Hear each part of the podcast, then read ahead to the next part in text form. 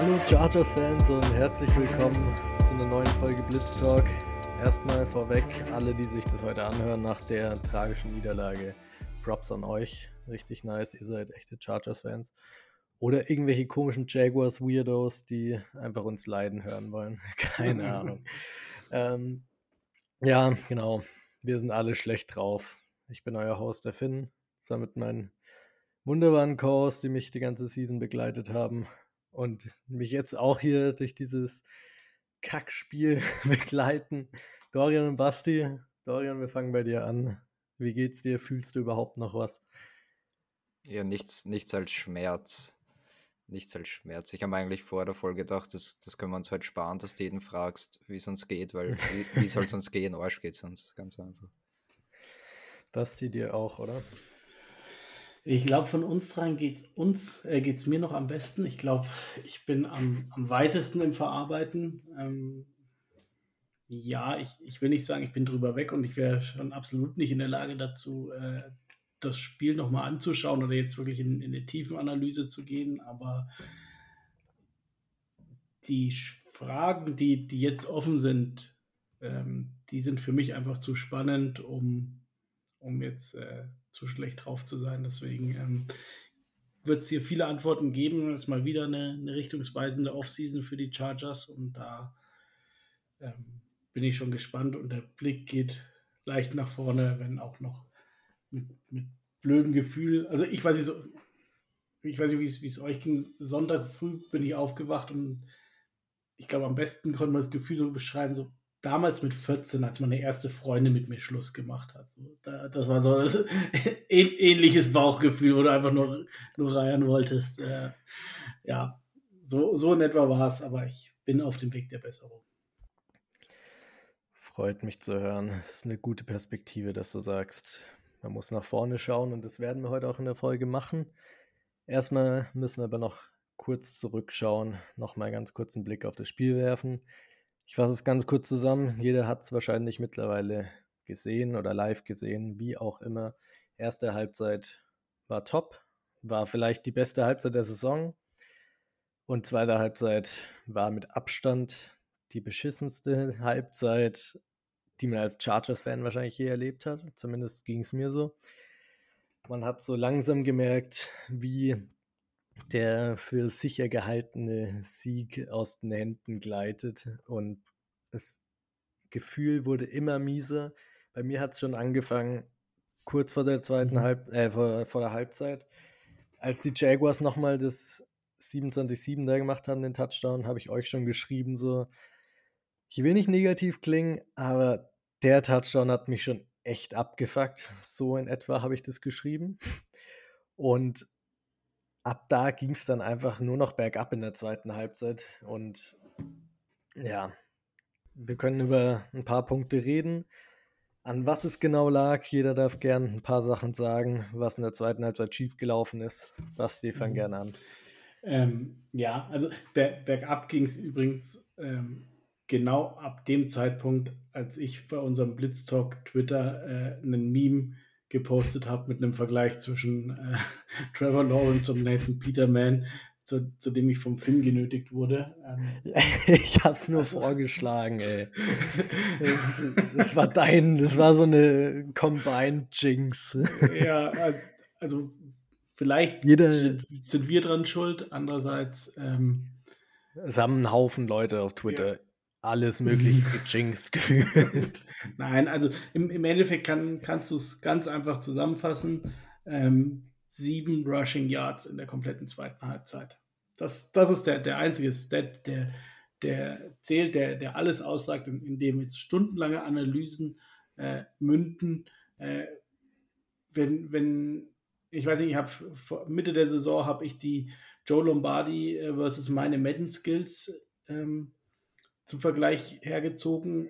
Ja, es, inzwischen wäre es eine Beleidigung für meine Madden Skills, weil ich schaffe mehr als sieben Rushing Yards in einer Halbzeit. Ähm, und ja, du, du führst mit, mit drei Scores und kannst den Ball nicht laufen und das sagt alles. Ähm, ja, wir, wir können auch mal über Mike Williams reden mit, mit dem. Warte ganz kurz, bei dem Rushing Yards noch kurz zu bleiben. Mhm. Wenn du es mit deinen Madden Skills vergleichst, ist es in etwa so, wie wenn du auf Left Tackle einen Spieler mit einem 51er Ranking oder sowas hast. Auf der rechten ja. Seite hast du zwei mit 70 rum, 72, keine ja, Ahnung. Run, Block, Run Blocking sogar noch irgendwo in, der, in den 80ern, ja. Ja, genau. Und du entscheidest dich trotzdem als Madden Playcaller, als Basti vor der Playstation oder vor der mhm. Xbox, die ganze Zeit nach links hinter deinem 51er, 50er Left Tackle zu laufen. Ja, und einmal mein, mein 49er äh, Wide Receiver darf noch einen Jet Sweep machen. Ah ja, genau. ey, du kannst echt nur noch drüber lachen, ey. Was, Der den Playcall nicht mal im Training mitgeübt hat. Ja, unfassbar. Nein, also, wie gesagt, an, an, sich, das, das ist alles, was du über das Spiel aussagen kannst. Sieben Yards Rushing, wenn du mit, mit drei Touchdowns führst, bist du nicht in der Lage, den Ball auch nur mal für, für zwei Minuten zu halten und dann ist, ist die Defense äh, un, ohne Pause am Feld, äh, macht dazu selber noch Fehler und dann führt halt eins zum anderen. Ja, ich, ich glaube, wir drei haben es alle relativ früh gewusst, ähm, haben da relativ schnell ein schlechtes Gefühl gehabt. Ähm, und ja, du, du, hast irgendwie so zugeschaut und konntest es nicht verhindern und wusstest eigentlich genau, was kommt. Aber, ja, das ist die Dorian, Erfahrung als Chargers-Fan, die man schon ja. gemacht hat. Ja, Dorian, für was, was an was lag es für dich in dem Spiel? Es ist unfassbar, wirklich. Schämen soll er sich. Äh, in Wahrheit enterbt Körder. Enterbt Körder. wirklich. ähm, die ganze Zeit hinter dem 51er Left Tackle laufen. Unfassbar. Ähm, ja, abgesehen davon, die, hey, wie geil wirklich auch der Mood-Switch von, von erster Halbzeit, zweite Halbzeit war, war abnormal. Und ähm, eh klar, erste Halbzeit haben wir alle gefeiert. Der Defensive Gameplan, den sie da von Anfang an aufgestellt haben, war geil. Aber warum änderst du es dann in der zweiten Halbzeit? Die Jaguars haben trotzdem ihre Shallow Cross, diese kurzen Crossing Rods an der Knees. Mhm. Plötz plötzlich war niemand mehr da. Ähm, also. Wisst ihr, was das war? Das war das Gus Bradley Special. Ja, die total. Komplett 100% conservative gespielt. Ganz Zeit nur tief alles dicht machen und nicht mal das hat geklappt. Dann gab es trotzdem ein paar Busted Coverages und so weiter. Und ja. was auch so schlimm war, weil das Ding ist ja, du kannst ja Deep spielen und wenn sie dann die kurzen Pässe machen, tackelst und dann passt es auch.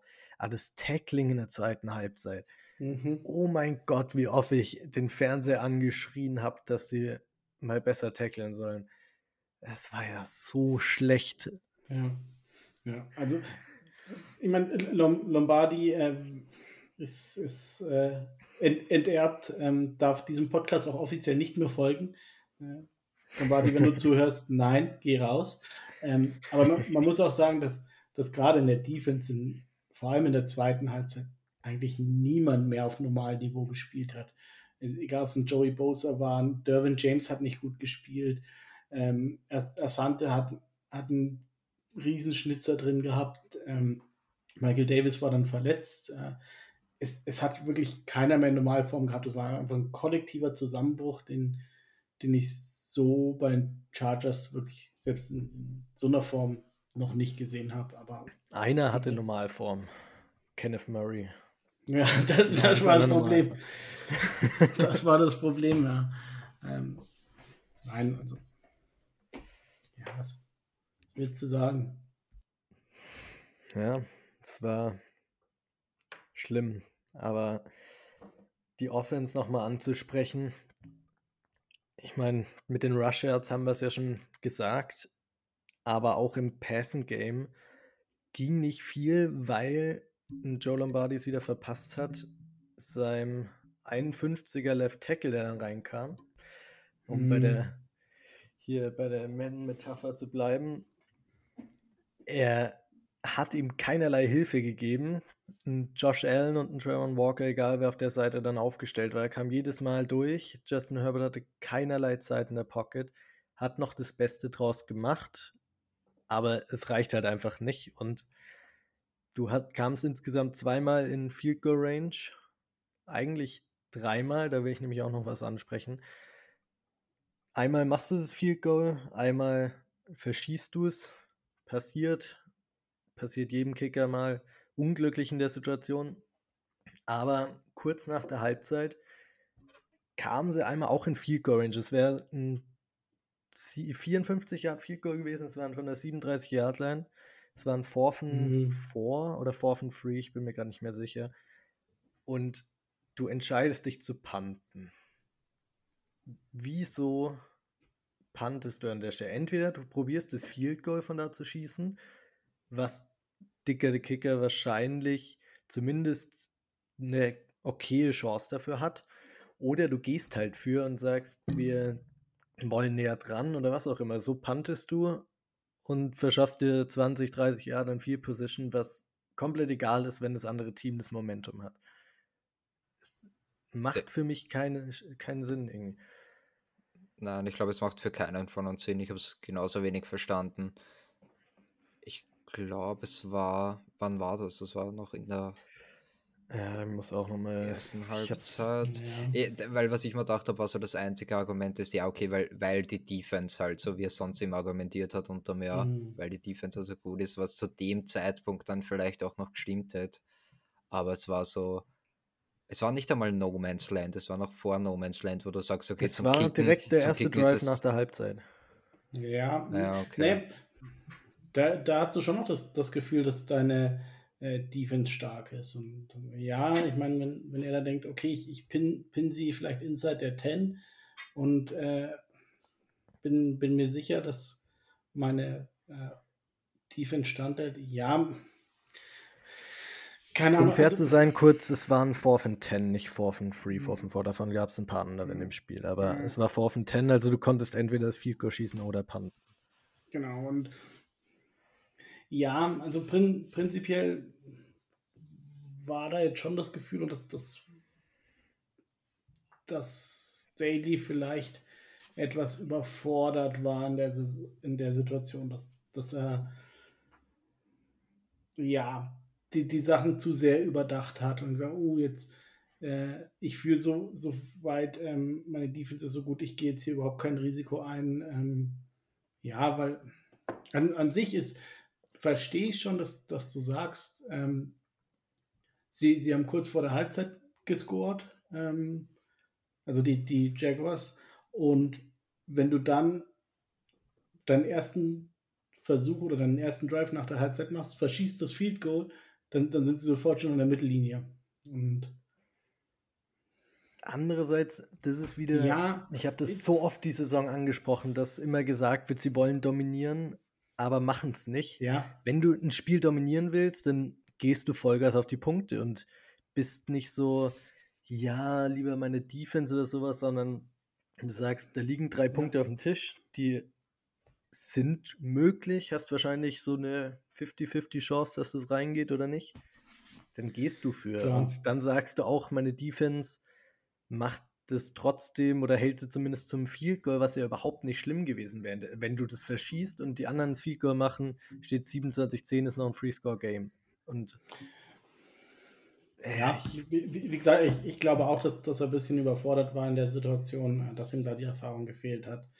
Ähm, ja. Ja, zu, zu, zu, dem Dominieren, das, das habe ich mir über das Defensive Adjustment gedacht. So, jetzt, jetzt hast du es endlich, diese Situation, von der du das ganze Jahr redest, dass du komplett dominierst mit deiner Defense und dann ziehst du es nicht durch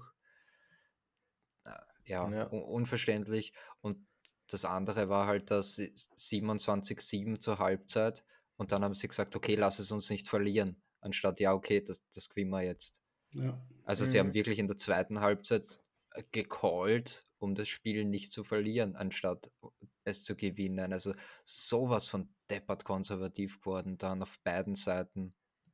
Ja, genau. Und bei den Jaguars, es war ja schon in Woche 3 klar und es war wenn man irgendein Jaguars-Spiel gesehen hat, war es klar, was die machen wollen. Es ist das Quick Game und dann ein paar Yards auf der Catch. Und dann hast du die komplette zweite Halbzeit angefangen, ihnen das zu geben. In der ersten Halbzeit muss man Staley mal komplett Credit geben. Der Gameplan war mega. Also sie wussten genau, was die Jaguars vorhaben, haben genau das verhindert, hatten dann noch Glück natürlich, dass der ein oder andere Ball in die Hände von unseren Defendern geflogen ist. Aber perfekter Gameplan. Also wirklich Credit an Staley, er hat es gezeigt, er hat er kann's. Aber dann in Halbzeit 2 hat er eben auch gezeigt, so die Kehrseite der Medaille, dass das halt auch mal so vom Game Management her zwischendurch mal nicht so drauf hat und das war wirklich, also schrecklich dieses, er wollte adjusten, um die Adjustments von den Jaguars vorzubeugen, aber die Jaguars haben dann das gesehen, haben einfach ihr Ding weiter durchgezogen und dann hat es geklappt. Und irgendwann, ab einem gewissen Punkt, hast du auch nichts mehr entgegenzusetzen. Wenn du das ganze Stadion gegen dich hast, die alle mega hyped sind und die Jaguars dann die Touchdowns in Folge da scoren, irgendwann ist dann auch zu spät. Und deshalb hat es, glaube ich, auch jeder von uns und jeder Chargers-Fan gemerkt, dass sich da was anbahnt, weil du irgendwann den Zugriff aufs Spiel verloren hast. Wollt ihr noch irgendwas zum Spiel sagen oder sollen wir einfach in die Zukunft schauen? Um, oh, wie habt ihr die Joey Bosa-Situation wahrgenommen? Ja. Keine Ahnung, wäre mal verletzt geblieben. Ähm, gerissen hat er nichts in dem Spiel. Erinnert euch noch dran, als ich gesagt habe, es kann nicht schlechter werden, die Defense, weil es ein Defensive mhm. Lineman ist, der da reinkommt. Mhm. Ja. Ja. so, keine Ahnung, ich, ja, die, die Referees haben, haben in der Situation echt überreagiert. Ähm, er ist weggelaufen von ihnen, er, er hat überhaupt nicht irgendwie, äh, hat überhaupt nichts in, in, ihre Richtung gesagt und er ist dann hinterhergelaufen. Ähm, ich fand, die, die Referees waren allgemein echt grottig. Zum Glück die meiste Zeit zu unserem Vorteil. Also auch die, die eine äh, Santa Samuel Interception bei, bei Fourth Down, also dass wir das nicht gecallt haben, heftig. Ähm, also sie, sie haben echt schlecht gepfiffen. Ähm, wie gesagt, sehr oft zu unserem Vorteil. Also will es nicht an den Schiedsrichtern festmachen, aber ja, so was der Schiedsrichter lässt halt da die Flagge ähm, stecken und dann, dann wäre die Welt auch in Ordnung gewesen. Aber ja, es war halt ja, also in der Situation kann er nichts dafür. Das wollte irgendwie der Ref von sich aus. Die zwei anderen Plays, die aber einen viel größeren Impact hatten auch, waren ja von ihm das eine Mal, wo er offside stand. Und ja, es war mega mhm. knapp, aber Joey hat schon so oft mit Offsides zu kämpfen gehabt. Mhm. Egal, ob er gejumpt ist oder lined up in der Neutral Zone. Ich meine, es ist mittlerweile an dem Punkt, er ist in, in wievielten Jahr, jetzt im siebten Jahr oder so, da darf das halt nicht mehr passieren, vor allem wenn du es schon einige Male mitgemacht hast. Das hat das komplette Momentum geswitcht, weil da hattest du sie zu einem Field Goal und dann beim nächsten Play machen sie einen Touchdown. Das war da nach der mhm. Halbzeit. Du hättest und, sie sogar bei einem langen Field Goal gehabt. Ich glaube. Ja, das noch dazu. Mit, mit dem Sack von, von Callahan, das waren dann fast schon an der 30-Yard-Linie und noch weiter hinten, ich weiß es gar nicht mehr genau. Ja, ja, voll. War blöd. Und die andere Situation war ja, wo er seinen Helm auf den Boden haut. Und also ganz ehrlich, in so einer Situation, erstens habt dich ein bisschen besser unter Kontrolle. Du bist ein Profi, du kriegst 20 Millionen pro Jahr so. Und außerdem geh halt einfach zur Sideline und mach's auf deiner Bank und dann ist es ja. jedem egal, dann kriegst du keine Flag dafür lass da deine Wut aus, was auch immer, aber mach's nicht auf dem Feld. Jeder weiß, dass er es nicht da machen darf. Und ja, Dorian, wie ging es denn dir? Ja, ich verstehe einerseits, dass er total frustriert war in dem Spiel, ähm, weil einfach nichts zusammengegangen ist für ihn und er wurde auch mehrmals gehalten, was, was halt nicht, nicht gecallt wurde. Ein, einmal in, in der Wiederholung hat man das halbe Schulterpad von ihm gesehen. Ja, das war ein auch Standbild, ne? Fuck, so das ja. nicht sehen, ja. aber ja. whatever, er, er war total frustriert. Ähm, das mit dem Helm, das habe ich schon, da habe ich mal schon gedacht, oh, da bist du, jetzt bricht alles zusammen, weil da hat er ja vorher schon eine Verwarnung, bevor das mit dem Helm passiert ist. Und für mich hat es im mhm. ersten Moment so gewirkt, ja, okay, er rastet komplett aus, äh, slammt den, den Helm zu Boden und Staley ist ja schnell hinschattelt, hat den Helm aufgehoben und, und ihn wieder in die Hand gegeben und er hat ihn sofort wieder am Boden geschmettert, seinen Helm. Ähm, im ersten Moment dachte ich mir so, Staley will es irgendwie verstecken, damit er nicht noch eine Strafe kriegt, weil er darf seinen Helm auch nicht abnehmen am Feld. Ähm, ja, aber genau wie du gesagt hast, ich verstehe, dass die Emotionen da überkochen und, und dass, er, dass er frustriert ist, aber das geht nicht, vor allem wenn er dein Headcoach schon hinterher rennt und dir deinen Helm noch einmal bringt, dann come on. Und wirklich in, dem Moment, in dem Moment, sorry, habe ich auch gewusst, okay, das, jetzt ist das Staley auch nervös, jetzt muss er sich noch um, um, um Ambosa kümmern, dass, dass der dann nicht die Referees niederreißt oder was auch immer. Ähm, also da habe ich gewusst, ja fuck, jetzt, jetzt geht alles den Bach runter. Aber da mal die Frage bei Staley, ich meine, bei Staley werden wir eh gleich nochmal reden, aber in so einer Situation, wenn Joey Bosa sowas macht, also ich habe mir irgendwie eine andere Reaktion von Staley erwartet. Ich erinnere mich noch dran, ich weiß nicht, ob ihr es auch noch im Kopf habt, ich bin mir auch nicht sicher, ob das gegen die Ravens da 2018 in den Playoffs war, aber da hat Desmond King einmal irgendeine Unnecessary Roughness oder was auch immer Penalty gehabt. Ich glaube, Taunting war es. Und Anthony Lynn hat den so zur Schnecke gemacht. Und ich will jetzt nicht sagen, Anthony Lynn besser als Staley, nein, das wissen wir alle, aber irgendwie so eine Reaktion hätte ich für mir von dem Brand Staley in so einer Situation auch erwartet, weil mhm. du, er hat es mehr oder weniger so ein bisschen durchgehen lassen, weil es sein Starspieler ist oder sowas fand ich irgendwie nicht so richtig. Also, dass du einen Helm wegträgst, so, dass es vielleicht nicht auffällt, ja, aber danach musst du ihm irgendwann halt nochmal ein bisschen Kontra geben. Also. Nein, seine Mentality ist 100% beim Spieler, ganz sicher, seinen Spieler beschützen. Aber ich sehe es auch so wie du. Ich meine, Anthony Lynn und Desmond King, glaube ich, haben eine besondere Beziehung gehabt. Ganz so mhm. anschreien müssen hätte er nicht, aber ich hätte mir schon noch eine, eine härtere Reaktion ähm, erwartet, einfach als, als Head Coach. Ja keine Ahnung, die, die Nerven vom Team lagen blank und ich glaube, wenn, wenn der Headcoach dann auch das Schreien anfängt, ähm, gerade wenn, wenn du Headcoach bist, der, der eigentlich einigermaßen ruhig an, an der Seitenlinie ist, dann hilft das der Mannschaft auch nicht. Es, es hätte auch nichts geändert, Wirklich? genauso wie, wenn man sagen, dass, dass der Dicker einen Field Goal verschossen hat. Wenn, wenn die Jaguars im letzten Drive einen Touchdown gebraucht hätten, hätten sie den auch gemacht. Ganz, ehrlich, ähm, es, ab irgendeinem Zeitpunkt, und der, der war früher als der normale Zuschauer äh, das mitbekommen hat, war dieses Spiel verloren, weil es einfach so in die falsche Richtung lief mit, mit allem, wirklich allem. Und ähm, ja, für, für mich nochmal, wir, wir haben jetzt ganz lange über Staley und die Defense gesprochen, aber sieben Yards Rushing bei, bei einem Drei-Score, äh, wenn, wenn du drei Scores vorne bist, sieben Yards Rushing in der kompletten Halbzeit ist, ist der Grund, warum du das Spiel verloren hast. Und ich traue mich zu behaupten, sie sind nicht einmal nach rechts gelaufen in der zweiten ja. Halbzeit. Nicht ja, einmal nach rechts gelaufen, ja. nur nach links. Ja. Ja, das macht einfach keinen Sinn. Und wenn wir noch einmal bei Lombardi sind, zwei Plays will ich nochmal herausheben. Die habe ich mir nämlich, ähm, die gehen mir immer noch durch den Kopf. Das eine ist vor der Halbzeit, als es noch 27-0 steht. Du hast einen Third and One und es war eher ein Third and Inches eigentlich. In der eigenen Hälfte. Und du läufst einen Jet Sweep mit Michael Bandy, der reinkam für den verletzten DeAndre Carter.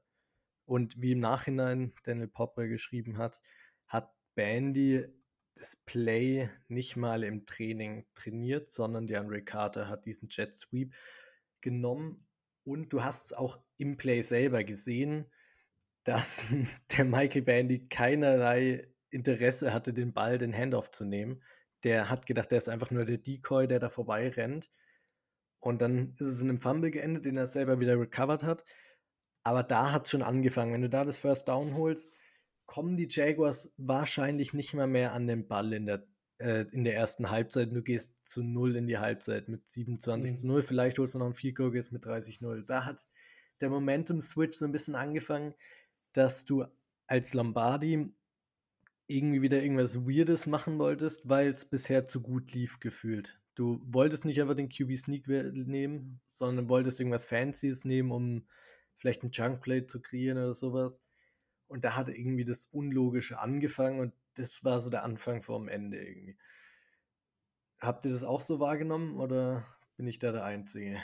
Wir hatten diese Saison vier Jet Sweeps ähm, für DeAndre Carter. Äh, was meint ihr? Also jetzt abgesehen davon, dass das dann zu Michael Bandy ging, weil, weil Carter ver verletzt war, aber die, dieser Play Call, ähm, den, den Kill von, von dem Run Game zu einem Jet Sweep, was meint ihr, wie viel Yards wir in diesen vier Jet Sweeps gemacht haben? Negative? Fünf. Minus 21. Was? Mhm. Wie geht das überhaupt?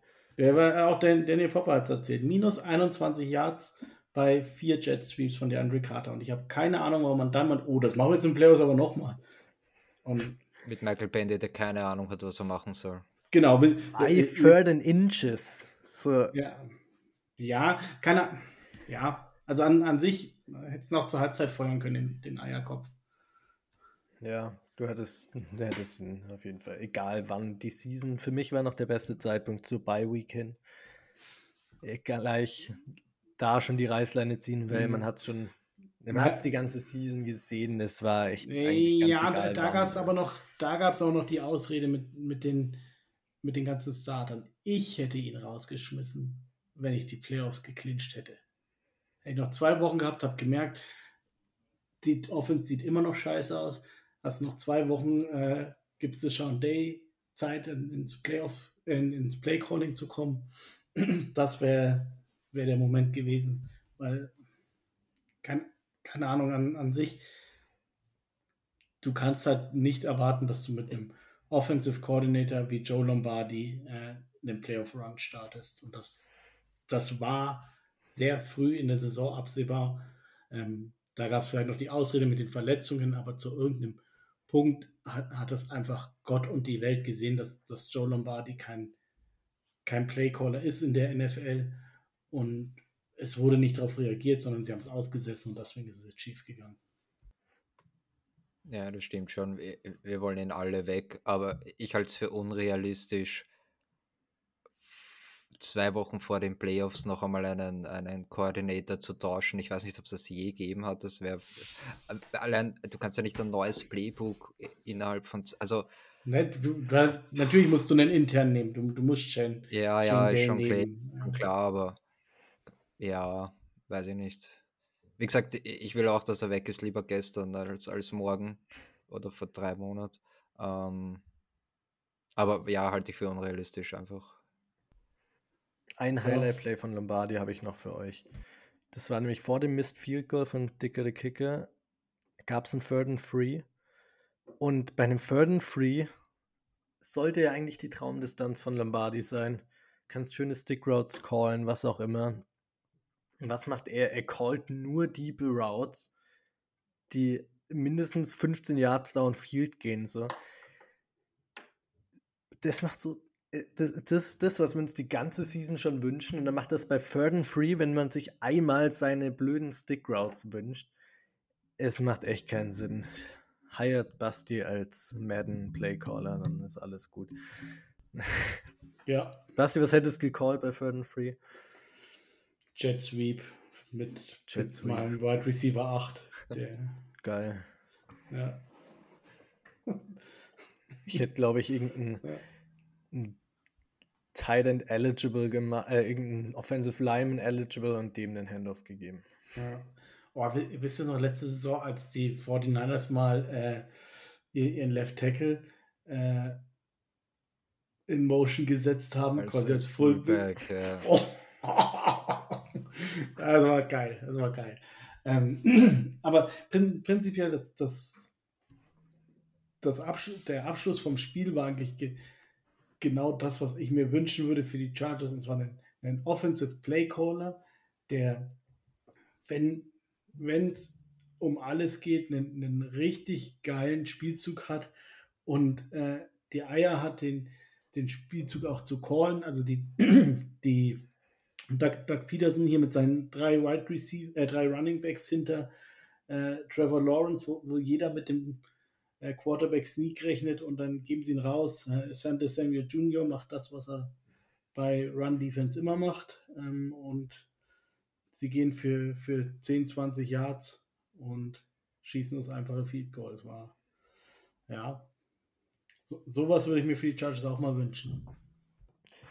Ich muss sagen, da bei dem Play gebe ich der Defense tatsächlich so 0,0 Schuld, weil ich glaube, jeder von uns war wirklich nur auf den QB-Sneak fixiert. Und wenn wir ganz ja. ehrlich sind, die Wahrscheinlichkeit, dass es ein QB-Sneak ist, liegt bei mindestens neun von zehn Malen ist es ein QB-Sneak, wahrscheinlich mehr. Und das war die letzte Chance, das Spiel überhaupt noch zu gewinnen. Deshalb musstest du all out auf dem QB-Sneak gehen. Dann mega Call von Doug ja. Peterson. Aber ich weiß nicht, ob man wenn, da eben. Wenn, wenn der All-in, dann steht aber Santa Samuel Jr. auch nicht auf dem Feld. Ja, das ist, ja, aber dann, ja. da, darfst, da darfst du die Schuld auch nicht auf ihn schieben, weil ich habe auch gedacht, selbst, selbst wenn er äh, die Edge settet, ja, dann cuttert er halt nach innen der ETN. Also der war ja da ganz, ganz alleine äh, mit, mit viel, viel Running Platz, Back gegen Corner. Weil halt alles, so. auf die, alles auf die Mitte konzentriert war. Also ja. Ah, grundsätzlich Gib bin ich Kenneth dir, Murray die Schuld. Das ist so einem, den kannst du immer die Schuld geben. Weil es sahnte in dem Spiel, die Schuld dann zu geben, ist echt Schade, weil der hat das Spiel seines Lebens eigentlich gemacht. Die Halbzeit seines Lebens, ja. Ja. Ja. Dorian, du wolltest gerade noch was sagen, sorry. Nein, nur nachdem ich im Pass jetzt zweimal hintereinander widersprochen habe, wollte ich noch anschließen, dass ich eh klar grundsätzlich bei ihm bin, ähm, was, was das Playcalling angeht und dass wir uns auch Nona äh, etwas Kreativeres wünschen als Lombardi. Das, das ist eh klar. ja, und ihr habt es angesprochen, wir reden schon die ganze Zeit drüber. Lombardi muss weg, aber was für euch, was muss für euch noch passieren? In der Front Office, Coaching Staff, was auch immer. Was wäre so euer Traum-Szenario, was jetzt passiert nach dem Spiel bisher, zu dem Stand, wo wir aufnehmen? Das ist gerade Montagabend ist noch nichts passiert. Jeder hat noch seinen Job. Was wäre so euer Traum-Szenario, Basti? Was würdest du dir wünschen, wer alles gefeuert wird und was man dann in Folgemoves machen würde?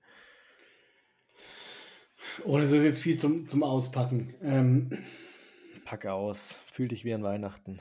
Naja, an, an sich, ich, ich weiß nicht, vielleicht fangen, fangen wir halt gemeinsam von oben an, wenn, wenn du schaust, äh, ja, aber geht auch nicht. An, an, an sich. Mh, mm, Tom Telesco gehört für mich weg. Er hat auch diese Saison wieder gezeigt, dass er ähm, nicht gut drin ist zu draften und nicht aggressiv genug ist, um in, in der Saison was zu machen. Ich, ich ich würde sagen, auf, auf dieses ganze Draft und alles gehen wir bestimmt irgendwann jetzt in nächster Zeit noch ein, aber für, für mich hat Tom Telesco eine große Mitschuld an, an dem Versagen. Ähm, ist halt die, die Frage, oder ich weiß nicht, wollt, wollt ihr was zu sagen oder soll, soll ich weitermachen? Ja, nein, dann, dann will ich gleich bei Tom Telesco. Ähm, ich bin bei dir. Und zwar, weil ich glaube, es wird nicht mehr besser. Das war der mhm. Peak. Das war wirklich, wie wir vor der Season geredet haben, was für ein Wahnsinns-Roaster und super sogar getradet für Mac und super in der Offseason aggressiv, tolle Spieler geholt, viel Geld, Geld investiert. Es wird nicht mehr besser. Mehr kriegen mhm. wir aus Tom Telesco nicht mehr raus. Absolut. Ähm, und, äh, und alleine aus dem Grund. Alleine aus dem Grund. Für mich. Ich war immer ein Tom Telesco-Fan, eigentlich auch wenn viele ihn immer kritisiert haben. Ich war immer davon überzeugt, dass ich keine schlechte Strategie finde, die Picks nicht immer wegzutraden und hier auf Rams zu gehen, ähm, sondern eher konstant durch den Draft zu bauen. So finde ich im Draft, ja, Basti, wir reden irgendwann mal noch drüber genauer, wenn wir mal mehr Zeit haben, dann, oder jetzt haben wir mehr Zeit in der Offseason, aber äh, Draft ist okay. Er ist nicht der beste Draft, mhm. aber es ist okay. Aber generell finde ich, in der Offseason macht er immer einen guten Job. Deshalb kriegt das Chargers-Team auch immer mega Hype in der Offseason. Ja. Wo das Problem liegt, ist am In-Season-Team-Management. Es verletzt sich ein Receiver oder zwei und was machst du? Nichts. Schau dir die Giants an. Die holen sich in Woche 8 oder 9 oder so Isaiah Hodgins von mhm. den Wavern und der legt eine super Saison hinter. Was machen die Chargers, wenn sich ein Receiver verletzt? Ja, man zieht Michael Bandy hoch und ja, wir waren in der Preseason von dem begeistert, aber dass der wirklich ein mhm. NFL-Receiver ist, war auch jedem klar, dass er da nicht der. Ja, vor allem kein Mike Williams-Ersatz. Ja, genau. Und du hast nichts gemacht. Du hast irgendwann hast du Tim Hightower oder sowas auf deinem Practice Squad mhm. geholt, den kein einziges Mal aktiviert und das war so deine große ja. In-Season-Move gefühlt. Jeremy Atachu. Ja, okay, danke. Jeremiah Atachu. Ja, du ähm, hast wirklich, also du machst nichts, andere GMs traden für irgendwelche Spieler, wenn was passiert. Oder holen jemanden vom anderen Practice Squad, machen irgendeinen guten Move, wenn sie merken, es reicht nicht auf einer Position. Ja. Und er hat es weder in der Offseason geschafft, sich Depth auf Receiver zu bauen.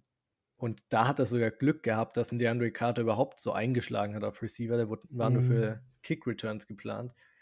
Und in der In-Season-Management war echt schrecklich und dafür, also um wirklich mal einen Playoff-Push zu machen, brauchst du einen besseren General Manager, der halt auch in-Season die Probleme erkennt und schnelle Adjustments macht. Und das hast du damit nicht. Ich bin mir sicher, es kann auch deutlich schlechter werden als Telesco, gerade was im Draft und Free Agency angeht. Aber das Risiko musst du eingehen, weil mit ihm wirst du nie den Ring gewinnen. Deshalb muss er weg. Also sind wir uns einig, alle drei, er muss weg. Okay. Ja. Gut.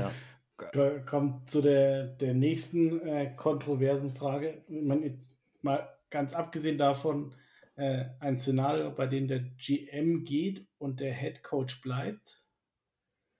Gibt es selten. Gibt sehr, sehr selten. Gibt selten. Ich weiß nicht. Aber äh, äh, vielleicht, vielleicht noch kurz, weil wir haben jetzt alle gesagt, was wir machen würden. Vielleicht noch kurz, was wir glauben, was passiert, weil da ist ein großer Unterschied. Oh, ganz ehrlich, bei Telesco, ich bin da 50-50, was passiert. Ich kann es mir tatsächlich vorstellen, dass endlich die Reißleine gezogen wird. Andererseits bin mir nicht sicher. Er hat, ich meine, wenn er so, wenn er gefragt wird, was hat er geleistet für das Team, sagt er ja in den letzten Jahren, er hat Justin Herbert, hat Rashawn Slater gedraftet, zwei All-Pros oder, okay, Justin Herbert war noch kein All-Pro, aber halt ein Franchise QB, Top 5 QB und ein All-Pro Left Tackle, hat Jamari Salyer dieses Jahr gedraftet, der... Ach komm, den, den kannst du unheimlich... Nee, den kannst du dir nicht, nicht anrechnen lassen, weil wenn du ihn für so gut gehalten hättest, hättest du ihn in der vierten Runde geholt. Das kannst du aber bei jedem Draft-Pick sagen. Bei jedem Stil. Mm, na, wenn, wenn du einen Stil hast, der, der irgendwie eine, eine halbe, ja, ähm, ja, nee, kann, kannst du sagen. Ich, ich sage, äh, sechs, sechs und siebte Runden Picks sind, sind einfach Darts, die, die du äh, wie, wie in der Bar ein Auge zuhalten, drei Promille und dann, dann wirst. Und wenn du dann triffst, dann, dann kannst du auch sagen, oh, ich bin aber hier der beste Dartspieler der Welt. Ja. Sondern es, es geht. Es, es, sind Darts, die du aber trotzdem musst du mm. halt mal also, Glück haben. Ob es jetzt wirklich sein Verdienst ist, nicht, aber es geht ja darum, was sagt er in äh, Ownership, ja. wieso er bleiben sollte. Und da sagte Jamari Sell, ja, guck ihn an.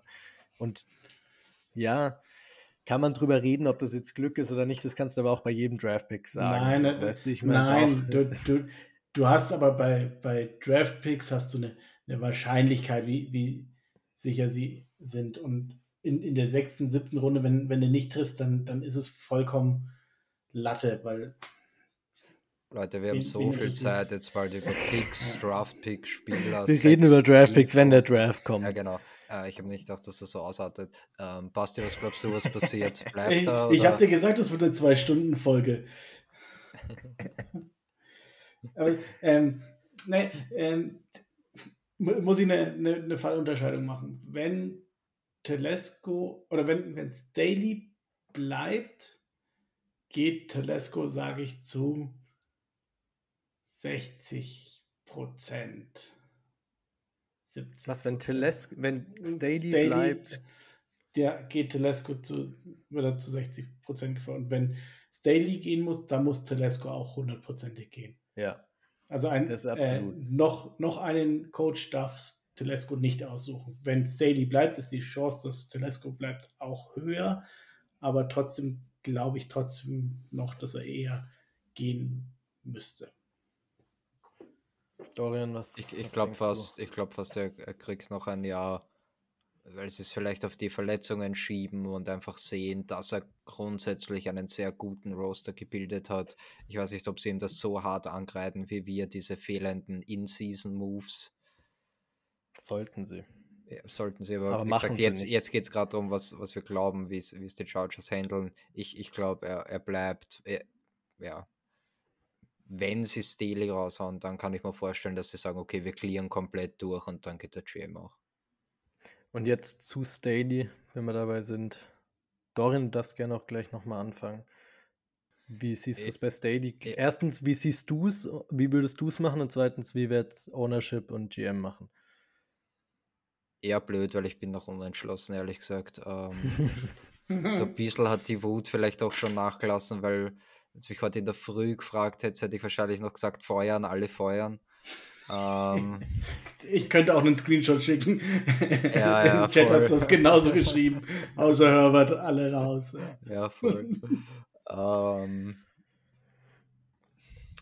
keine Ahnung, es ist schwierig. Grundsätzlich mag ich die Defense von ihm. Ja, die Run-Defense hat er nie in den Griff, Griff gekriegt, aber ich, ich liebe seine Blitz-Packages. Ähm, und die, mit der Pass-Defense war ich eigentlich nie unzufrieden, sagen wir mal so. Ähm, ja, all, alle Spieler lieben ihn und alle Spieler verteidigen ihn. Das, äh, das ist aber einfach so. Also ich glaube selbst, wenn, wenn Urban Meyer Chargers Head Coach wäre, wird, wird Herbert sagen, oh, I trust him und er ja, ist der best, best, guy ever. und Derwin James natürlich auch, weil Staley liebt Derwin James. Was, was soll er sagen? Ähm, also da, von, der, von dem lasse ich mich nicht so sehr beeinflussen, aber ich denke mir dann schon wieder, jetzt wieder, wieder neuer Coach für Herbert. Ich meine, den Offense Coordinator, den, den brauchen wir, das, das, das wird nicht schaden, aber jetzt wieder umstrukturieren. Andererseits muss er, tragt er die Verantwortung für das, was passiert ist im, im Jaguar-Spiel. Ich bin wirklich noch unentschlossen und wenn ich dann als Sean Payton als Alternative kriege, der irrsinnig viel kostet, der vielleicht sogar Lombardi behalten will als OC. Ähm, ich bin wirklich noch unentschlossen bei Steele. Ich würde ihn gern zum Defensive Coordinator machen, aber das, ich glaube, so wird es nicht gehen. Basti, wie sieht es bei dir aus? Äh, Joel hat noch vergessen, was, was er denkt, was die Chargers machen. Ich denke, er bleibt. Ähm, also prinzipiell war bei mir auch nach, nach dem Spiel war, war für mich klar, er muss weg. Ähm, ich bin jetzt auch, gestern war, war ich so 50-50. Ähm, ich glaube, ich würde ihm noch eine Saison geben. Oder was heißt, ich würde ihm noch eine Saison geben, dann, dann, dann ist Quatsch, sondern ich würde ihm das Vertrauen weiterschenken. Und zwar aus ein paar Gründen. Zum einen hast du halt in, in seine Philosophie und in, in seine äh, Idee und Vision vom Kader hast du letzte Saison brutal viel investiert.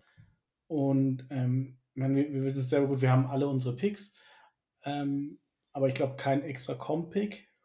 Nein, natürlich nicht.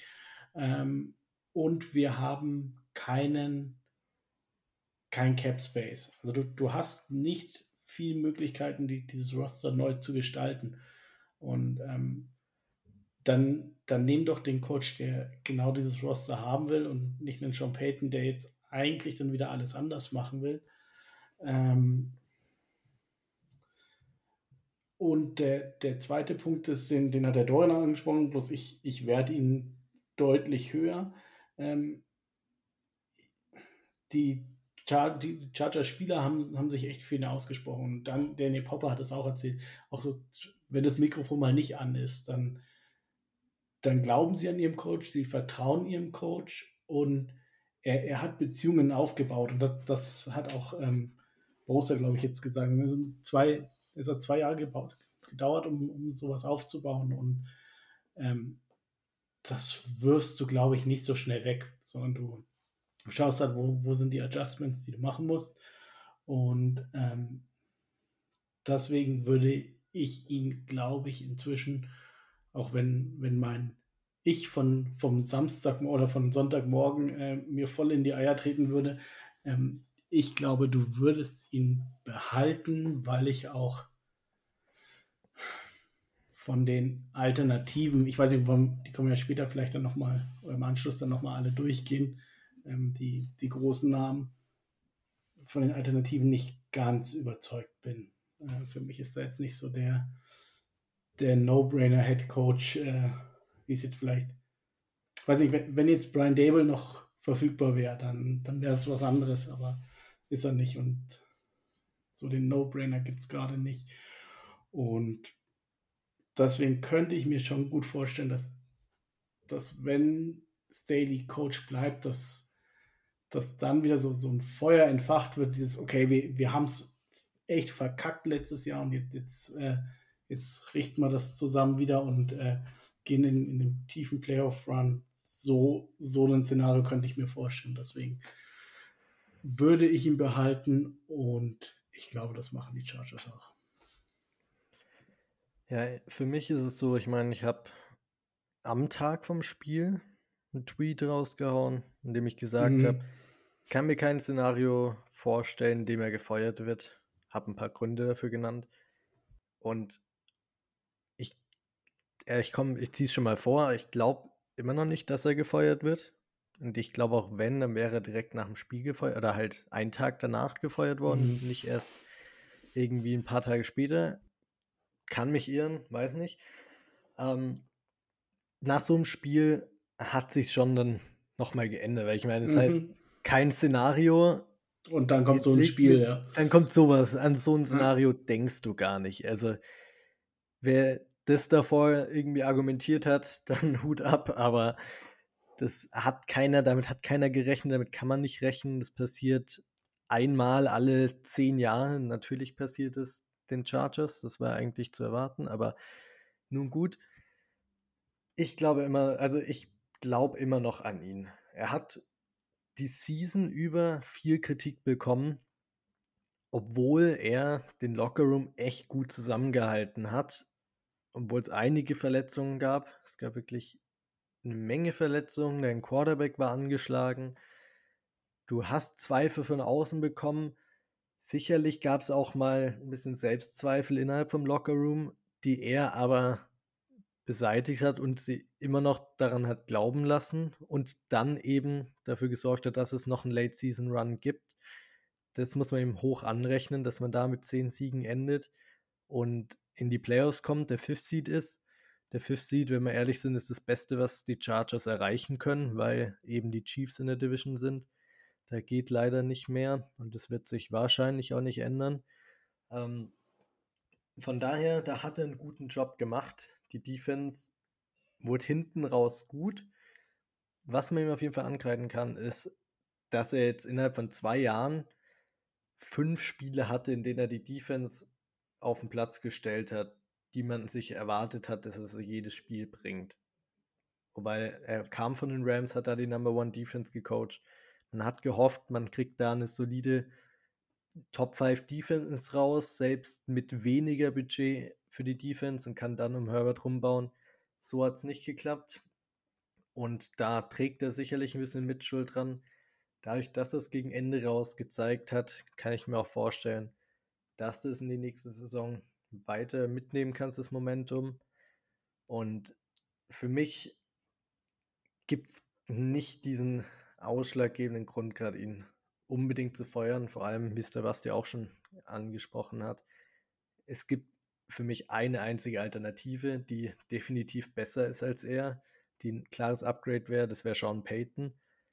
Aber bei Sean Payton musst du halt auch darauf achten, du gibst wahrscheinlich einen Haufen Draft Capital raus.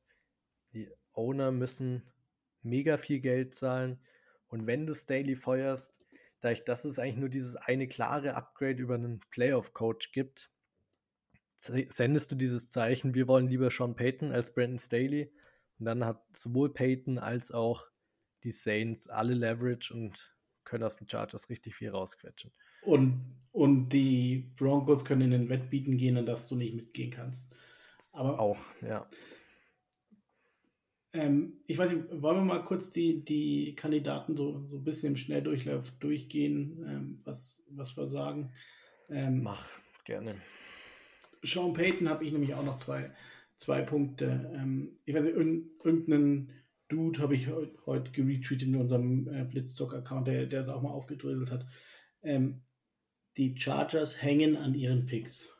Das ist nicht nur Tom Telesco, sondern ich denke, das ist die ganze Chargers Organisation ich kann mir nicht vorstellen, dass, dass sie First-Round-Picks abgeben. Sie haben die letzten 23 Jahre in der ersten Runde gepickt. Ich kann mir nicht vorstellen, dass sie jetzt zwei Jahre in Folge darauf verzichten wollen, um, um einen Coach zu kriegen. Und die Chargers sind keine Franchise, die einem, einer einzigen Person zu viel Macht und Befugnisse gibt. Das ist genau das, was Sean Payton will. An, an sich der GM, der damit angestellt wird, ist eine reine Marionette, weil, weil Sean Payton ähm, an sich das, äh, die, die Franchise äh, leiten will, komplett alleine. Und das machen die Chargers einfach aus, aus der Historie bedingt nicht. Und deswegen glaube ich nicht, dass das wird. Und ich fand irgendwie, ich fand die ganze Saison überschäbig. Ich, ich fand das echt uncool, wie, wie er quasi gefühlt jedes Chargers Heimspiel auf der Tribüne saß, äh, sich das angeschaut hat, äh, in, in jedes Mikrofon, das ihm irgendwo hingehalten wurde, erklärt hat, was die Chargers schon wieder äh, taktisch, schematisch oder ähm, Coaching, Management technisch falsch gemacht haben. Das, das war so richtig. Du, du hast irgendwie gefühlt ab Woche drei gemerkt, er, er will diesen Chargers-Job haben und, und arbeitet da so ein bisschen drauf hin. Und das fand ich irgendwie uncooles Verhalten. Deswegen finde ich ihn, ist er nicht mein Trainer. Ja, voll. Ähm, bevor Dorian nochmal seine Meinung zu Sean Payton abgeben darf, will ich noch gerne kurz ein Pro und Contra jeweils zu Sean Payton sagen. Einerseits nämlich ist, wer sagt eigentlich, dass er nicht nach drei Jahren oder zwei Jahren wieder retired? du einen Haufen Draftpicks dafür abgibst, weil mhm. er ist bei den Saints retired. Es ist nicht so, dass er einfach gleich zu einem anderen Team getradet wurde. Er ist retired, weil er erstmal ein Jahr Pause gebraucht hat oder gewollt hat. Wer sagt, dass er das nicht ein paar Jahre nach den Chargers wieder sich dazu entscheidet? Ich meine, er ist auch in einem gewissen Alter. Mhm. Vor allem, wenn es nicht laufen sollte, ne? Genau, genau. Und dann hast mhm. du einen Haufen Draftpicks an die Saints abgegeben und kriegst zwei, drei gute Jahre von deinem Headcoach raus. Also, ja, gut. Und das Pro, das aber für ihn sprechen würde, für mich ist, er würde Vic Fangio höchstwahrscheinlich als seinen Defensive Coordinator mitbringen. Und Vic Fangio läuft das gleiche Scheme wie Staley. Das wird er für das Roster-Building sprechen, dass man da an der Defense nicht viel ändern müsste. Und Vic Fangio ist vielleicht der beste Defensive Coordinator in der NFL. Ist auf jeden Fall sehr, sehr hoch angesehen und würde wahrscheinlich einen Top-Defense auf die Beine stellen. Ja, Contra Lombardi bleibt vielleicht, aber nee. nee doch, ja. Gut, wobei, wenn, selbst wenn Lombardi bleiben sollte, würde er die Offense nicht mehr callen. Ich, ich weiß nicht. Ja, aber. Würde also, wenn das der einzige, die einzige Konstante dann letztendlich mhm. ist, ey, dann drehe ich durch. Ja. Ja. Wobei an sich, so, so wie er über die Offense immer geschimpft hat, kann ich mir nicht vorstellen, dass er ihn als äh, OC behalten würde. Dorian, wie siehst du es denn? Keine Ahnung, mir kommt so vor, als, als würde Shaw Payton so als der, der Wundercoach jetzt dargestellt werden und der, der, der alle Probleme lösen kann oder als ob der uns fix in die Super Bowl bringen wird. Klar, er ist ein guter Coach, hat eine gute Historie, hat, er hat äh, eine Super Bowl gewonnen mit den Saints aber er ist einfach zu teuer. Er ist einfach zu teuer. Du, du musst zu viel hergeben für ihn. Und dafür bin ich auch zu wenig überzeugt für, von ihm. Und ja, dann noch also dabei, also ich würde wirklich befürchten, dass Lombardi bleibt, wenn Sean Payton kommt. Und allein deswegen schon geht auf mhm. gar keinen Fall. Ja, ich meine, er ist ein Future Hall of Famer, hat richtig viel da geleistet, aber ich weiß nicht, ob man mit Staley, ich habe es mir tatsächlich so gedacht, um es mal mit QBs zu vergleichen, weil bei QBs ist es ein bisschen greifbarer. Du hast mit Staley so einen Coach, der vielleicht Kirk Cousins mäßig ein Team leaden kann. Und wenn alles perfekt läuft, hast du auch eine Chance auf den Super Bowl. Aber er ist nicht dein Justin Herbert, Patrick Mahomes, Josh Allen, der das Team von alleine vorbringt. Zumindest wirkt es nach zwei mhm. Seasons so. Jetzt hast du die Entscheidung, riskierst du es, gibst noch ein bisschen was drauf und so und hast dann das Potenzial, so einen Top 5 Coach oder halt Top 5 QB so, so einen Justin Herbert rauszuholen, läufst aber auch in die Gefahr, in den Zach Wilson reinzulaufen, wo es deutlich, deutlich schlechter wird und ich, ja. ich weiß nicht, also man soll immer für das Beste streben, weil es sonst nicht genug ist, aber ich weiß halt nicht, ob derzeit wirklich ein Top 5 Coach auf dem Markt ist und bei Sean Payton müsstest mhm. du eben mindestens einen First-Round-Pick wahrscheinlich abgeben. E eher zwei. Eher zwei, ja. Die, die, also, Broncos, die, Broncos, wollen ihn auch und die Broncos wollen sehr viel Geld in die Hand nehmen und, und können das und sind, glaube ich, müssen was machen, um, um hier ihren Russell Wilson noch irgendwie wieder lauffähig zu bekommen. Auch äh, wenn, wenn Harbo oder vielleicht die bessere Wahl wäre, aber gut, wieder anderes Thema.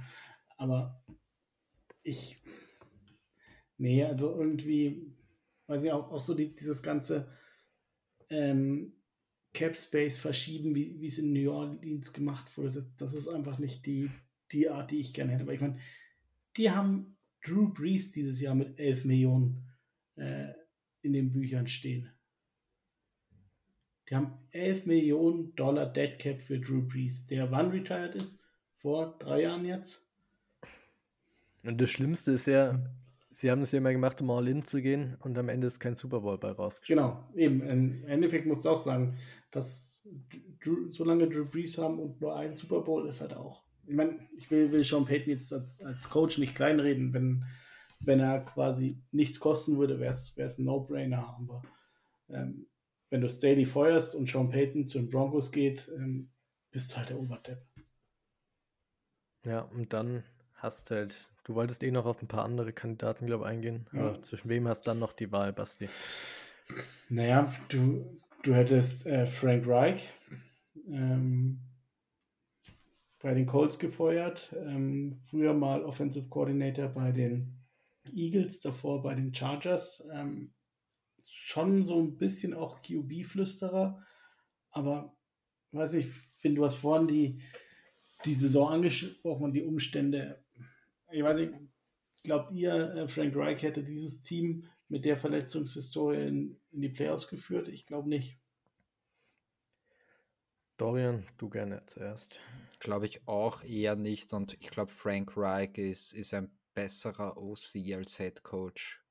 Mhm. Man, manche Coaches sind einfach besser aufgehoben als, als Koordinator und nicht unbedingt als Head Coach und da, da würde ich Frank Reich auch, auch sehen eigentlich.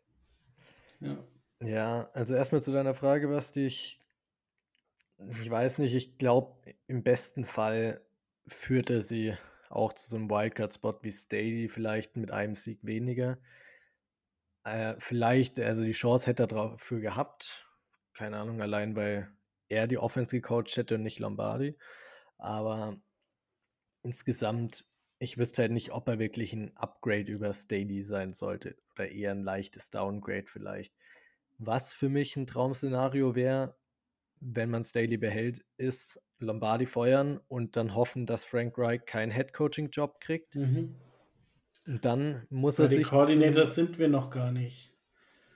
Ja, okay, ich wollte hin, du hast Frank Reich angesprochen. Nein, aber den Head Coach Frank Reich. Okay, ja, nee, also ich habe es ja gerade eben schon mal gesagt, für mich du zählst wahrscheinlich noch ein paar Namen aber für mich gibt es kein klares Upgrade über Staley in dem Coaching Circle, mhm. außer Sean Payton und der kostet. Ja, und ich weiß nicht, vielleicht einen können wir noch machen, ähm, weil er auch ein Ex-Charger ist. Äh, Shane Steichen, Offensive Coordinator der Eagles, hat auch schon Einladung für, für Head Coaching Interviews bekommen. Ähm, hat äh, Herbert in, in seiner Rookie-Season gecoacht, ähm, hat da mega viel aus ihm rausgeholt. Ähm, das wäre so wirklich, wo du sagst, da wärst du dir hattest du ein relativ gutes Gefühl, ähm, dass Herbert, ähm, dass aus Herbert mehr herausgeholt wird. Aber keine Ahnung, er war jetzt äh, zwei Jahre lang, zweieinhalb Jahre lang äh, OC, hat in der Mitte der Saison von Ken Wissenhand übernommen damals. Ich weiß nicht, ob er Headcoach-Material schon ist. Und du gehst halt wieder mit einem Rookie-Headcoach rein und weißt wieder nicht, was passiert. Und ähm, die Fragezeichen sind ja nicht kleiner. Erinnert ihr euch noch dran, als Staley angefangen hat, gab es nur die Debatten so, soll Pep Hamilton als OC mhm. gehalten werden oder so? Mhm. Es gab keinerlei Diskussion, ob Shane Steichen mhm. bleiben soll. Und ja. ja, guck dir an, was er macht. Der spielt zu den Stärken seiner Spieler seinen Gameplan. Und mhm. gefällt mir richtig gut, aber du weißt halt nicht, wie er als Head Coach ist. Nathaniel Hackett fand ich in der letzten Offseason auch gut als OC und habe mir gedacht, mhm. ja, macht bestimmt auch einen guten Head Coach. Ja, war nicht, hat nicht mehr seine erste Saison überlebt. Deshalb, du weißt es nicht. Du kannst aus dem Shane Steichen, kann Brian Dayball werden, es kann aber auch Nathaniel Hackett werden. Und dafür Staley zu feuern, finde ich schwierig. Ja. Ja, und Brian Dable hatte aber viel, viel mehr Erfahrung als Coordinator ja. als Shane Steichen. Und das, das, ist ja das, was Staley vielleicht jetzt so ein bisschen auf, auf die Füße fällt, dass ihm diese Erfahrung fehlt. Und genau das kaufst du dir ja mit, mit Steichen wieder ein. Das heißt, das ganze Thema Game Management, äh, wo du dich jetzt verbessern musst, verbesserst du dich ja wahrscheinlich nicht. Dorian, wie sieht es bei dir aus? Ich sehe es genau wie, euch, äh, wie ihr äh, zu unsafe als, als Head Coach. Als Offensive Coordinator würde ich ihn sofort wieder nehmen, aber warum sollte er? Ja, ja so sieht's aus. Willst du noch jemanden rausbringen oder sollen wir ich, zu den Coordinatoren übergehen? Ich hätte jetzt keine mehr. Ich weiß nicht, habt ihr noch irgendjemanden im, im Kopf, wo sagt, der hat Realist oder über den lohnt es sich zu reden? Weil ich weiß nicht, es sind so viele Namen draußen, wo ich sage, sorry, aber da fange ich gar nicht erst an wen ich noch ähm, gut fände, ist, mir fällt aber immer der Name nicht ein. Ich weiß nicht wieso, ich kann mir den Namen nicht merken. Von den Lions, der OC. Mhm. Hat jemand von euch den Namen gerade parat? Oh, der, der hat so einen, so einen Allerweltsnamen, so einen Brian Johnson oder irgendwie so. Ja, ja. Mir, mir ben, ben, Johnson? Ne? Irgendwie so. Bin mir nicht sicher. Aber den, den finde ich tatsächlich auch recht gut, weil aber da ist wieder das gleiche wie bei Shane Steichen. Weiß nicht, wie er sich als Head Coach schlägt, mhm. weil er mhm. letztendlich hat eine super Offense gecoacht, auch deutlich über den Erwartungen. Aber wie ist es dann als Head Coach? War, war er der Playcaller oder war es Dean Campbell? Er war, er war der Playcaller. Dean, Dean Campbell. Und darauf kommen wir auch, glaube ich, nochmal gleich zu sprechen. Aber war er nur so der Game Manager und hat die Coordinator die Arbeit machen lassen. Ja. Sollen wir damit rübergehen zu den Koordinatoren? Von mir aus gerne, ja. Sehr schön. Joe Lombardi, wer will ihn behalten? ja, okay. Nur, nur behalten, damit ich ihn den ganzen Tag über in die Eier treten kann. okay, kurz gefasst, keiner will Lombardi behalten. Die Frage ist, was würdet ihr gerne auf einen Offensive Coordinator machen? Was wäre euer Traum-Szenario, Dorian? Es ist zu früh für mich, ich weiß es nicht. Erzähl mal. zu, zu, früh am Tag oder zu früh? Ja, okay, es ist 19.15 Uhr inzwischen. Ähm, wir, wir reden auch nochmal, falls es wirklich so weit kommt, reden wir wahrscheinlich eh nochmal ja. ausführlicher drüber. Und dann kannst du dich schön vorbereiten, Dorian. Genau, so wie fang, fang, fang, du doch mal an, finde ich. Ich bin ja nicht immer. Ja, also erstmal, klar, will ich ihn feuern und ganz ehrlich, ich würde wahrscheinlich einige aus dem Offensive Coaching Staff mitfeuern. Ich weiß, man weiß nicht genau, wie viel Verantwortung die jetzt mittragen. Ich würde einfach ein Zeichen setzen und Gefühl, dass im Offensive Coaching Staff jeden feuern. Ähm, außer es gibt wirklich so ein, zwei Leute, in die Staley unfassbar glaubt, aber ich bin mir sicher, dass der Run Game Coordinator auch nicht den besten Job gemacht hat, mhm. weil das Run Game war nicht existent die ganze Season bis auf das Browns Spiel und das kann es halt nicht sein, da musst du auch bessere Designs finden. Und auf Offensive Coordinator habe mir jetzt auch noch nicht alle Namen angeschaut. Ich meine, wir waren noch voll in die Playoffs investiert und es ist gerade mal zwei Tage her und ehrlich gesagt, seitdem konnte ich gar nichts machen, weil ich nur an dieses blöde Jaguar-Spiel denken konnte. Aber zwei Namen, die für mich auf jeden Fall äh, rausstechen, sind einerseits eben Frank Reich in der Hoffnung, dass er keinen Head-Coaching-Job kriegt, obwohl ich glaube, dass er einen kriegen wird, weil er wirklich ein ja. guter Coach ist. Der andere Name, den ich sehr, sehr interessant finde, weil ich ihn damals schon richtig gut fand, als Staley Head Coach wurde, gab es ja viele Debatten, wer wird Offensive Coordinator. Und ich hätte sehr, sehr gerne äh, Mike LeFleur oder LeFleur, ich weiß nicht, wie man ihn ausspricht, den, das war der damalige Pass-Game Coordinator bei den 49ers. Oder Run-Game Coordinator? Mike McDaniel war das eine, er war das hm. andere. Nee, oder war. Ich Keine jetzt bin ich verwirrt. Ja. Auf jeden Fall hatte eine gute Rolle bei den 49ers gehabt. Erstens, Shanahan's Scheme eh mega. Wenn ich mir einen Headcoach aussuchen sollte, würde ich einen aus dem Shanahan Tree oder aus dem McWay Tree nehmen. Das sind die zwei besten Offensive Schemes derzeit in der NFL. Und da hätte ich das meiste Vertrauen, dass sich das überträgt. Und ja, Andy Reid ist auch ein Top-Coach, aber da mit Matt Nagy und so wusstest du, war, wurde auch nicht so viel draus. Mhm. Weißt du nicht genau, wie viel du da kriegst. Ähm, letztendlich, der wurde über den Jets gefeuert, die Offseason weil die Jets Offense nee. underperformed hat. Nee, sie, sie haben äh, im beidseitigen Einvernehmen, wurde extra nochmal klargestellt. So. Ja, ja, okay. Aber das heißt, sie wollten ihn trotzdem nicht mehr haben. Also genau, aber er hatte auch keinen Bock. Auch verständlich. Aber das, und der Grund, wieso er keinen Bock mehr drauf hatte, war, weil bei den Jets die Offense nie performen konnte, weil du Zach Wilson auf QB hast. Dann hat Brees Hall sich noch verletzt gehabt und das Team ist einfach in der Offense nicht gut besetzt. Er hat sein Bestes gegeben, seine Designs waren immer gut, Run-Game-Designs hat er drauf. Bin mir sicher, der wird unser Laufspiel richtig weit nach vorne bringen und wäre auch ein bisschen aggressiver als Joe Lombardi und könnte Herbert da wirklich was Schönes aufzaubern. Und das wäre für mich so der Traumkandidat, der auch echt realistisch ist, weil er ein Free Agent gerade auf dem Coaching-Staff ist. Basti, wen hast du da oder generell, was willst du als so Offensive Coaching Staff Coordinator sagen? Also, ja, ähm, ich, ich hätte auch gerne einen neuen. Ich äh, finde es auch gut, wenn, wenn der neue äh, unten am Spielfeld stehen würde.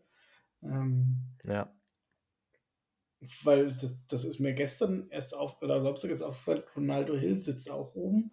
Das habe ich irgendwie auch nicht so ganz umrissen. Ähm, das heißt, äh, Lombard, äh, Staley ist komplett alleine unten. Also, mein, gut, er hat seine Position Coaches, aber ja, ihm fehlt eine komplette Hierarchieebene. Ähm, ja, Frank, Frank Reich wäre sicherlich erstmal so die, diese logische Variante, dass du sagst, ähm, den könntest du vielleicht auch noch zum Assistant Head Coach machen. Ähm, könntest Staley in, in verschiedenen Bereichen ein bisschen Erfahrung mit an die Hand geben. Ähm, das würde ihm sehr gut tun. Ähm, ich glaube schon, dass er mit Quarterbacks gut umgehen kann.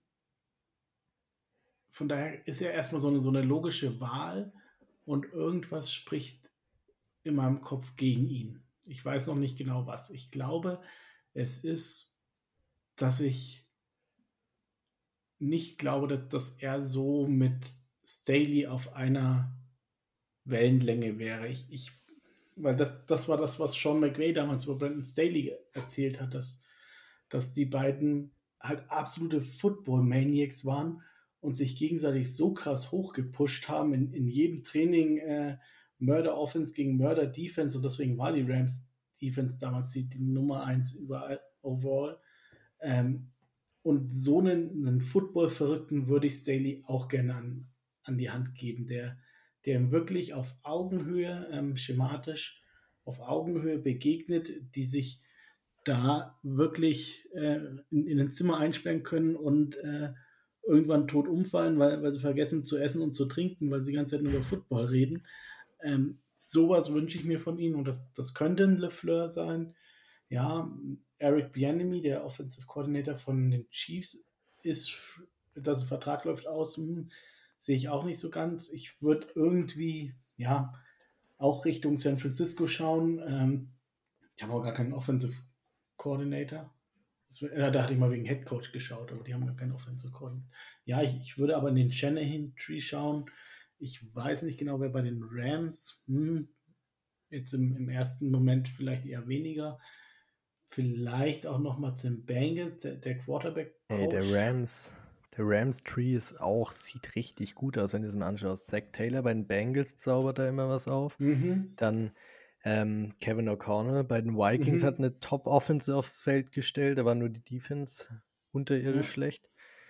Ja, der, genau. Also der McWay Coaching Tree ist auch stark. Ja, genau. Ich, ich weiß bloß nicht, wie, wie abgegrast der gerade ist. Da habe ich mich jetzt dann für heute doch ja, noch okay. zu wenig äh, für, für interessiert. Aber prinzipiell, ja, genau, das, das wären so die beiden. Ähm, wie gesagt, der, der Bengals Quarterbacks Coach muss wohl auch volles Brain sein, aber weil habe ich auch noch nicht tief genug reingeschaut.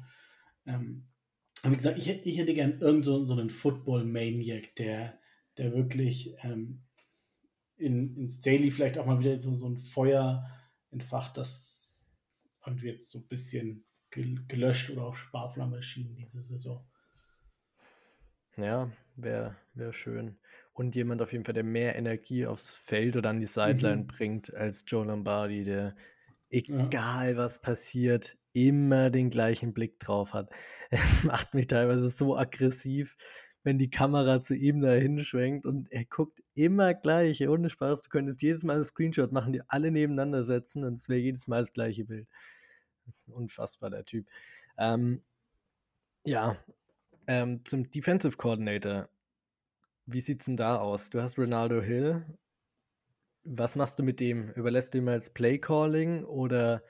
Nein. Äh, ich, ich glaube auch, ich, ich glaube auch, das Playcalling bleibt, bleibt da schon bei Staley. Und das Ding ist halt immer noch, wir wissen halt nicht, wie viel Mhm. Impact äh, hat, hat der DC Hill jetzt wirklich. Und, und ich, Defense denke ich immer, es ist Staley's Defense. Ja. Ich, ich weiß wenn, wenn, wenn man ich, ich habe gar keine Meinung zu dem, ehrlich gesagt, weil. wenn, wenn man böse wäre, könnte man sagen, ich weiß nicht, was er beruflich macht. Ja. so, so auf die Art, ja. ja. Beruflich ja. ist er Chase Daniel. ja. ja, keine Ahnung, also ich, ich weiß nicht, was, was du mit ihm machen willst. Ähm, du, wenn, wenn du sagst, ja, meine Güte, das, ist eh Staley's Defense, das bleibt wie es ist, äh, dann, dann ist es in Ordnung. Ähm, wenn du sagst, oh, ich habe hier, ähm, keine Ahnung, Giro Evero wird kein Head Coach und wird bei den Broncos gefeuert, weil Sean Payton oder wer auch immer seinen eigenen Defensive Coordinator mitbringt und, und der hat nichts zu tun. Das die bringen ihn sofort rein und, und dann kann es nur besser werden, aber ja, keine Ahnung. Soll Staley machen, was er will. Ähm, die Defense fällt eins zu eins auf ihn zurück. Ähm, da kann er sich nicht rausreden wie bei der Offense und deswegen ist es mir egal.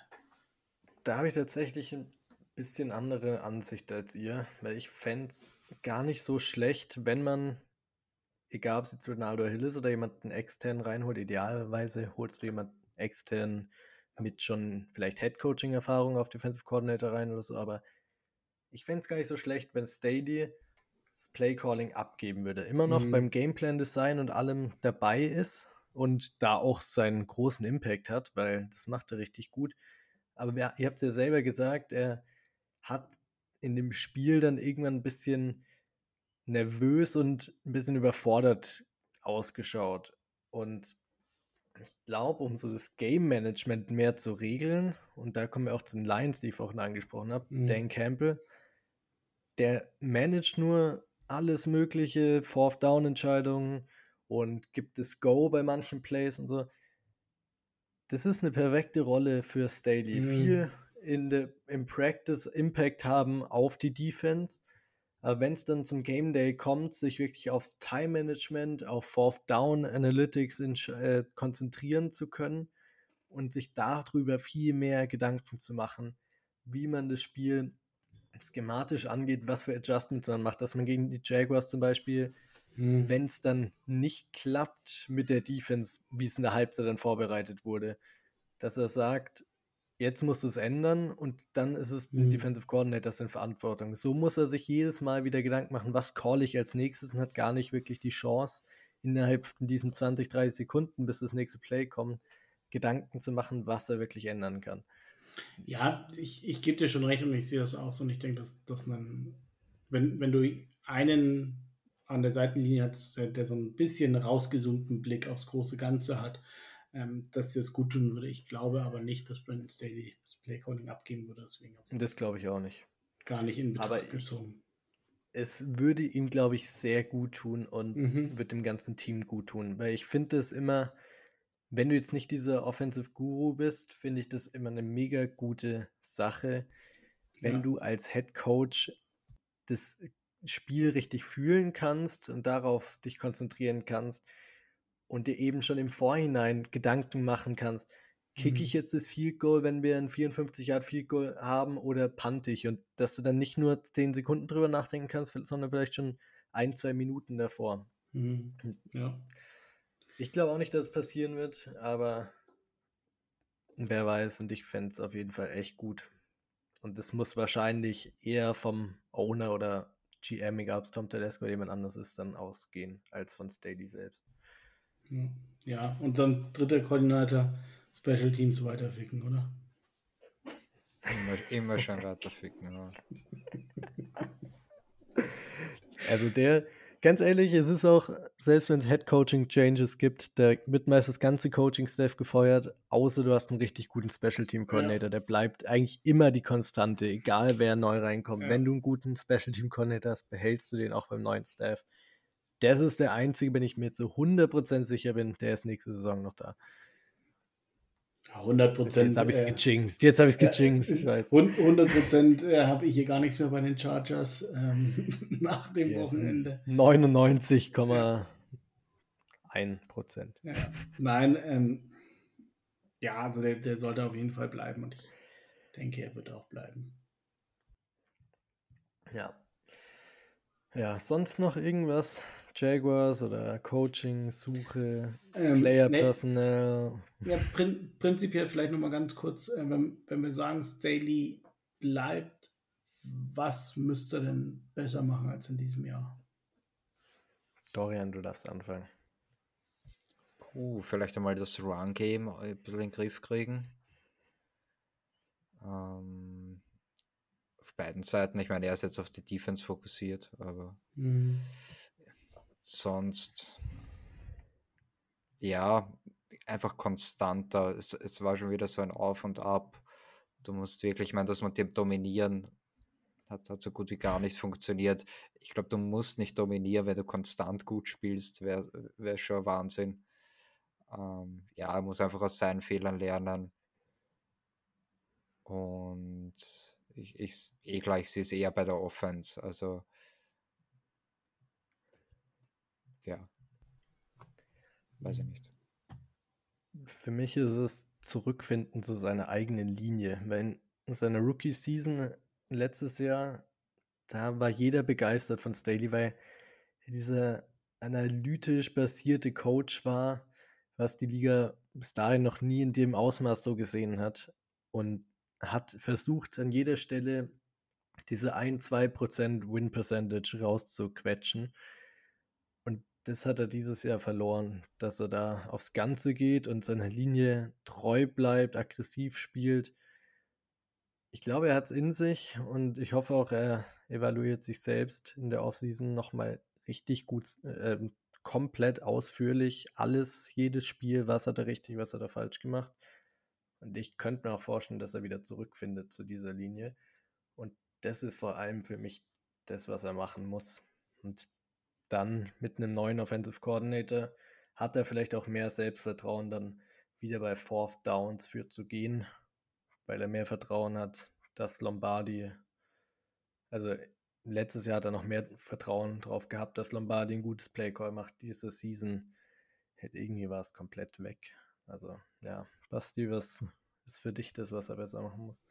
Ähm, naja, das große Thema. Ich, ich weiß nicht, ich fand, er wirkt in, in ein paar Sachen ein bisschen stur. Ich glaube auch, dass er viele Sachen auf sich genommen hat gegenüber der Öffentlichkeit, die, die eigentlich gar nicht so auf seinen Schultern lagen. Also diese ganze Mike Williams-Thematik, das da hat er sich dann irgendwie so alleine hingestellt und sofort in so eine Opferrolle begeben oder das war so ein bisschen komisch. Ähm, da, da wirkt er oft so ein bisschen alleine und ich glaube, es würde ihm helfen, wenn er Erfahrung äh, mit, mit einem Assistant Head Coach neben sich hätte. Das würde ihm, denke ich, helfen. Und dann ganz klar ähm, Roster Management. Also das, das ist ähm, ja, ich weiß davon, dass viel Telesco, aber auch wen, wen er dann hochholt aus dem Practice Squad, wen, wen er aktiviert. Ich meine, jetzt ab, abschließend muss ich schon noch mal aus, ähm, aufs Spiel vom Samstag gehen. Äh, David Moore und Larry Roundtree ja.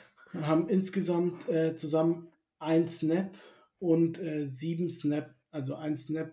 David Moore hat ein Snap an Defense gespielt und ein äh, Special Teams. Ähm, Larry Roundtree hat sechs Snaps Special Teams gespielt und keinen einzigen auf, äh, in der Offense.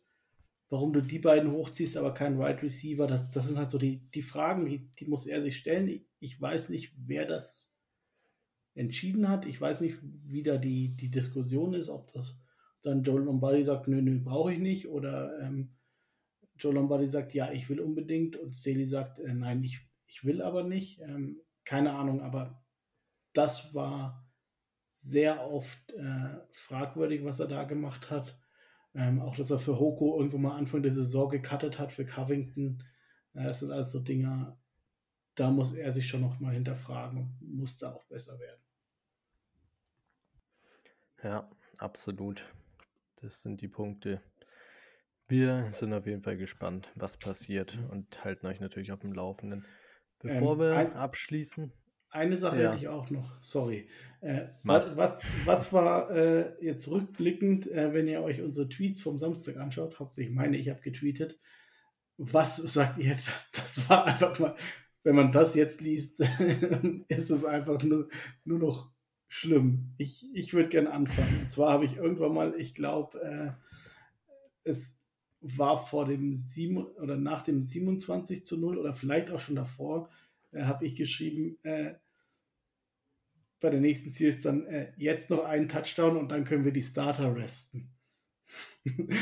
Das hast du geschrieben, das habe ich nicht mal gesehen, ey. Ich glaube, das ja. kann man eh nicht mehr toppen. Ja. Den, Warte, und wann hast du das geschrieben? Da, das war auf jeden Fall in der ersten Halbzeit. Ich glaube noch relativ früh. Ich glaube nicht, dass wir da schon 27 Punkte hatten. Aber rückblickend war der Tweet, glaube ich, nicht, nicht ganz korrekt. Für mich mein Favorite Tweet, ich gehe es gerade durch. Sander Horwath blockt den Lyman in den Panther. ja, das hat übrigens gestimmt. Ich weiß, nein, das war gerade nur, ich habe gerade Sander gesehen. Ne? Ich mir ja, gedacht, ja, Sander ja. übrigens auch keinen einzigen Snap an Offense gespielt. Und das mit einer 27-Punkte-Führung. Well done. Ja, ich meine, der Tweet, der alles verändert hat, war einfach dieses Meme. der same picture. Es, ja. oh, es tut so weh. Es stimmt ja trotzdem. Ich meine, in dieser Halbzeit, ja. Nathan Peterman hat auch nur eine Halbzeit gespielt. Aber es ging halt so nach hinten los, ey, ohne Spaß. Ach es, ja. So, zwei von drei kann schon wieder ein bisschen lachen, ne? Ich kann auch nur lachen, wenn ich mit Leuten rede. Wenn ich so für mich bin, so dann bin ich komplett deprimiert derzeit. Wenn es unter Leuten, äh, reiße ich mich ein bisschen zusammen und dann geht's irgendwie, aber. naja, okay, jetzt nochmal ganz kurz weg von den Chargers. Wenn wir auf das AFC Playoff Picture schauen, so traurig es ist, was und NFC auch, was sind eure Tipps, was werden die Championship Games und wer geht in den Super Bowl? Das ist mir, mir so Latte. Oh, ja, ich, bin jetzt, ich, bin jetzt, für die Eagles, was der Saison. Bin für die Eagles oder Niners. Nee, Kann also ich, nicht entscheiden. Ich habe auch keinen kein Football mehr geschaut jetzt am Sonntag. Ich äh, weiß auch nicht, ob ich diese Saison noch Football schauen kann. ich, ich, glaube tatsächlich nicht, nee. Von daher ist es mir egal. Ja, gut. Ich habe gedacht, ihr habt noch irgendwas zu sagen dazu. Bitte wieder Brady. Ja. Moment, sind, sind die Raiders noch dabei? Ähm, warte. Nee. Oh, komisch. naja, für die wäre ich eh nicht gewesen. Sind die Broncos noch dabei, Russell? Das war doch der große Super Bowl-Favorit vor der Season. Naja, ist okay. Chargers werden den 20. oder 21. Pick haben. Kommt darauf an, wie das Bucks Cowboys Spiel ausgegangen ist, bis ihr es hört. Aber um Draft und Free Agency und alles Mögliche kümmern wir uns später. Jetzt heißt erstmal noch weiter das Spiel verdauen und verkraften, abhaken. Wir geben unser Bestes. Wir drücken euch auch ganz fest die Daumen. Und wir halten uns euch auf Twitter unter Blitztalk auf dem Laufenden, was alle Coaching, Staff-Entscheidungen, GM-Entscheidungen, was auch sonst noch alles für Entscheidungen gibt. Keine Ahnung, ehrlich gesagt. Vielleicht haben wir irgendwas komplett vergessen. Wir halten euch auf jeden Fall auf dem Laufenden. Folgt uns da, kommentiert mit uns, baut da euren Frust ab. Wir sind da offen für euch und ja, interagieren da dann mit euch und versuchen euch zu helfen. Ein bisschen Galgenhumor. Lass einfach Schluss machen jetzt. Machen wir einfach fertig. Ich hoffe, euch hat die Folge zumindest Spaß gemacht, im Gegensatz zum Spiel. Und wir hören uns bald. Und ja, verdaut schön und ein letztes Mal die Season. Bold up. Bold up. Bold up.